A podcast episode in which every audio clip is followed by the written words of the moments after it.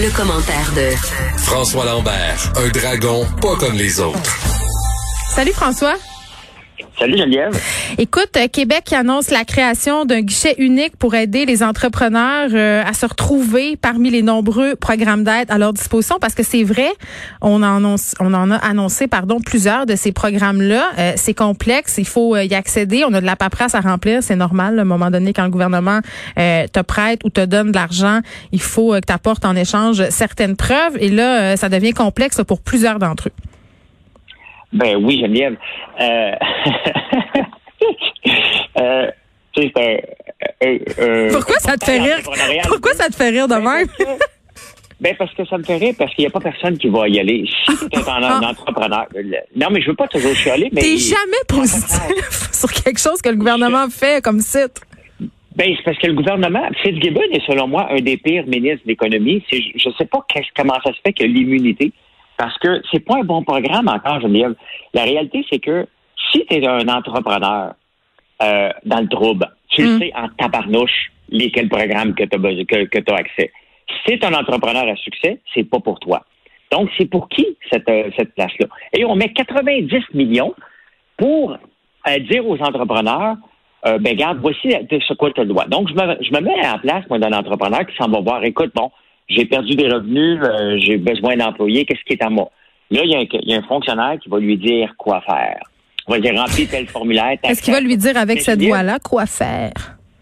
Mais la réalité, là, c'est que si tu étais en train de courir après toutes les subventions possibles, mm-hmm. ton lifeline est déjà terminé. On essaie juste de te garder en vie pour le plaisir de te garder en vie. Euh, là, on parle, ça va aider pour l'exportation. Donc, moi, je me vois avec mes produits, mm-hmm. aller les voir pour dire, pouvez-vous m'aider à exporter? Ouais, tu fais du popcorn, toi. Ouais, ben, euh, ben, du popcorn à l'érable, quand même. OK. Mais pensez-vous que je vais aller voir un fonctionnaire pour m'aider à exporter quand la réalité, c'est comme n'importe quoi, exporter ou même vendre dans n'importe où ici, c'est une question de contact, une question de crédibilité, une question de s'aider. Il y a Export et Développement Canada qui existent pour aider à exporter. Mais il n'y a pas un petit entrepreneur qui va aller se présenter au guichet pour dire aidez-moi à exporter mes produits. Ça marche. Les gens ne comprennent pas la réalité entrepreneuriale pour lancer des projets comme ça. C'est encore 90 millions. C'est parce qu'à un moment donné, un petit milliard là, un petit 90 millions là, un petit 3 millions dans le panier bleu, un petit un petit ça. À la fin, qu'est-ce qui est là pour créer de la richesse? Absolument rien. Il n'y a encore rien vu qu'on crée de la richesse. Parle-moi pas de Nemasco Lithium quand même qu'un actionnaire de Tesla a décidé de investir avec Nemasco Lithium. On n'est pas sorti du bois. Il y a quand même une poursuite qui s'en vient en recours collectif contre 25, euh, de 25 000 petits actionnaires. Donc, quand je vois ça encore un guichet, c'est des former des fonctionnaires pour donner un service à des gens qui n'en ont pas demandé ce service-là et qu'à la fin ne créera pas de la richesse. C'est ça qu'on doit regarder. Chaque dollar dépensé du gouvernement doit être là pour créer de la richesse, pas pour maintenir des entreprises en, survie. Quand tu es mal pris, là, tu le sais en maudit quel programme que tu as accès. Tu n'as pas besoin d'aller voir un fonctionnaire pour dire j'ai accès à quoi pour qu'il va me donner un mois supplémentaire? 90 millions, Geneviève, c'est beaucoup, beaucoup d'argent, là. Et quand on lit la phrase à la fin, c'est pour aider les entreprises à exporter. Mm. Ben, c'est la même phrase qu'on a lue hier avec euh, Alain Dumas qui a envoyé un email, qui n'a pas voulu donner d'entrevue, mais qui a envoyé un email du panier bleu à tout le monde disant ben, le panier bleu, on veut aider des commerçants, pas juste des produits. Alors qu'ils viennent, c'est complètement faux parce qu'ils viennent de refaire la réforme du panier bleu en mettant l'accent sur les produits et non plus sur les commerçants à un moment donné, il faut, avoir leur juste du gouvernement, puis qu'ils arrêtent de jouer avec notre argent comme si c'était de l'argent de Monopoly. À la fin, c'est notre argent et ça s'en va pas à bonne place.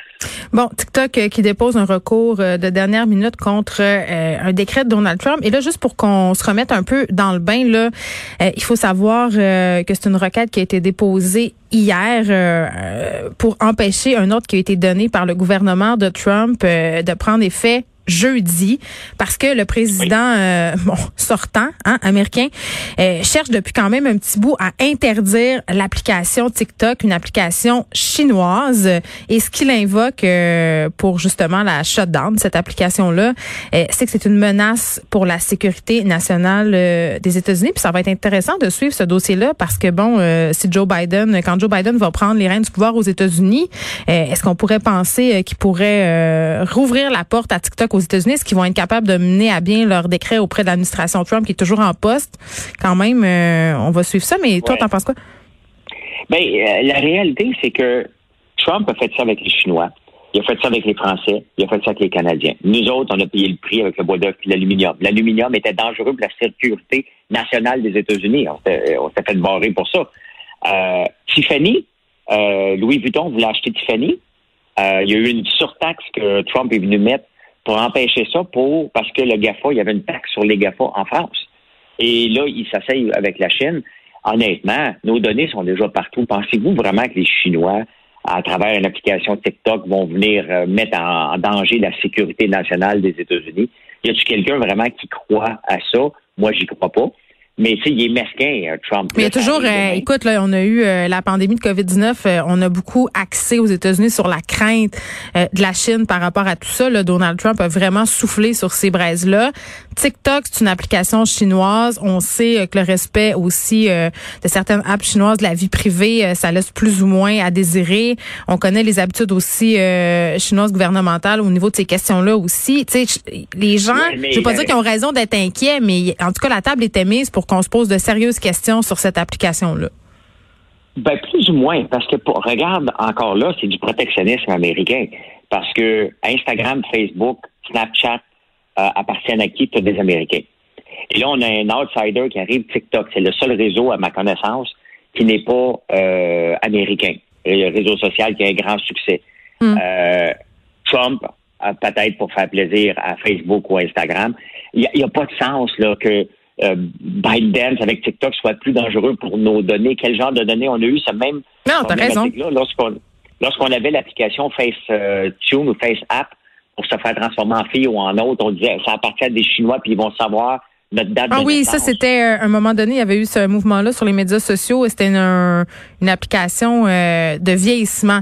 Mais moi, j'avais parlé à des experts. De la... aussi. Oui, c'est ça. Mais j'avais parlé avec des experts de la sécurité qui disaient quand même euh, qu'on était peut-être en train de capoter un peu avec le leak de données, mais qu'en même temps, on donnait à ces compagnies-là de façon tout à fait gratuite la reconnaissance faciale et beaucoup d'informations très personnelles sans le vouloir pour participer à cette tendance-là.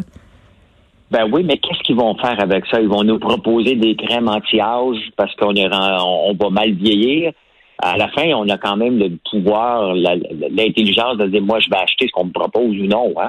Sais, c'est du marketing à la fin, mais de penser que la sécurité nationale est en jeu avec une application TikTok, euh, il y a plus notre cerveau qui est en danger de, rien faire pendant quatre heures. Parce que quand tu ouvres TikTok, la problématique. Je sais pas, moi, mes enfants sont tout le temps là-dessus. Ils font des danses. Euh, puis même euh, quand ils sont pas sur TikTok, ils ont développé ce que j'appelle la TikTok manie. C'est-à-dire ils font des petites danses un peu tout le temps. Même si à l'épicerie, dans l'auto, ils font des danses TikTok. Et moi, j'ai fait une vidéo pour m'amuser cet été. C'est ma nièce qui l'a fait pour moi. là parce que Mais la réalité, c'est quand tu ouvres TikTok, tu peux passer facilement un heure ou deux. Ça passe rapidement c'est éphémère et c'est divertissant.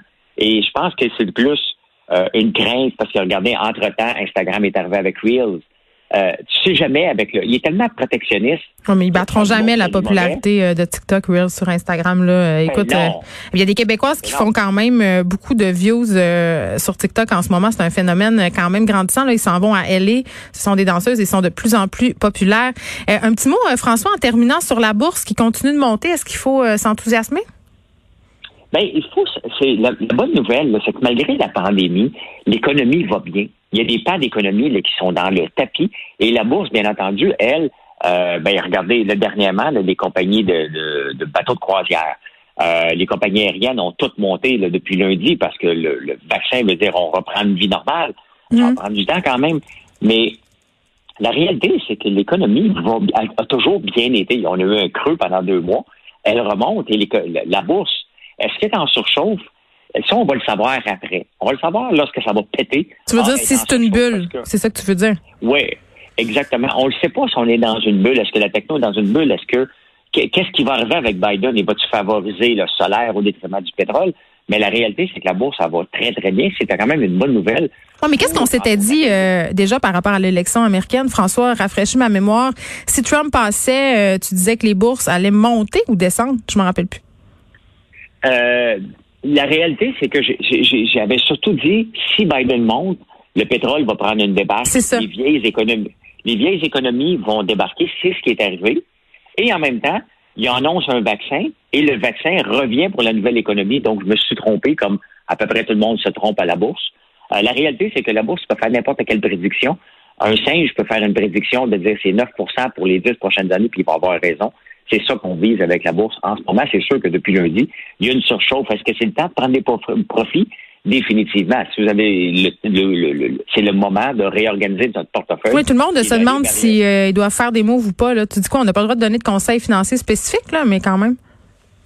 Ben, on n'a pas le droit de donner des conseils financiers spécifiques à des gens. Je pourrais jamais dire achète telle action. C'est ça, exact. En privé, on peut, on peut le faire euh, en global comme ça, en global, mais l'affaire, je dis pas d'acheter une action ou l'autre. Je peux juste dire c'est peut-être le temps de prendre des profits et de regarder des compagnies qui n'ont racheté un petit peu plus que peut-être je ne veux pas les nommer parce que les gens vont se lancer dessus. Oui, c'est ça. Il y a des compagnies qui ont mangé des volets un petit peu dernièrement, qui est peut-être le temps de regarder pour une réallocation à long terme. Des compagnies qui vont bien, bien entendu. Des compagnies qui sont reconnues, qui ont des gros profits. Allez pas vers les, actions. Une action, là, euh, qui vaut 39 cents, là, elle vaut 39 cents. Elle n'est pas en rabais. Les gens pensent que ça vaut juste 39 cents.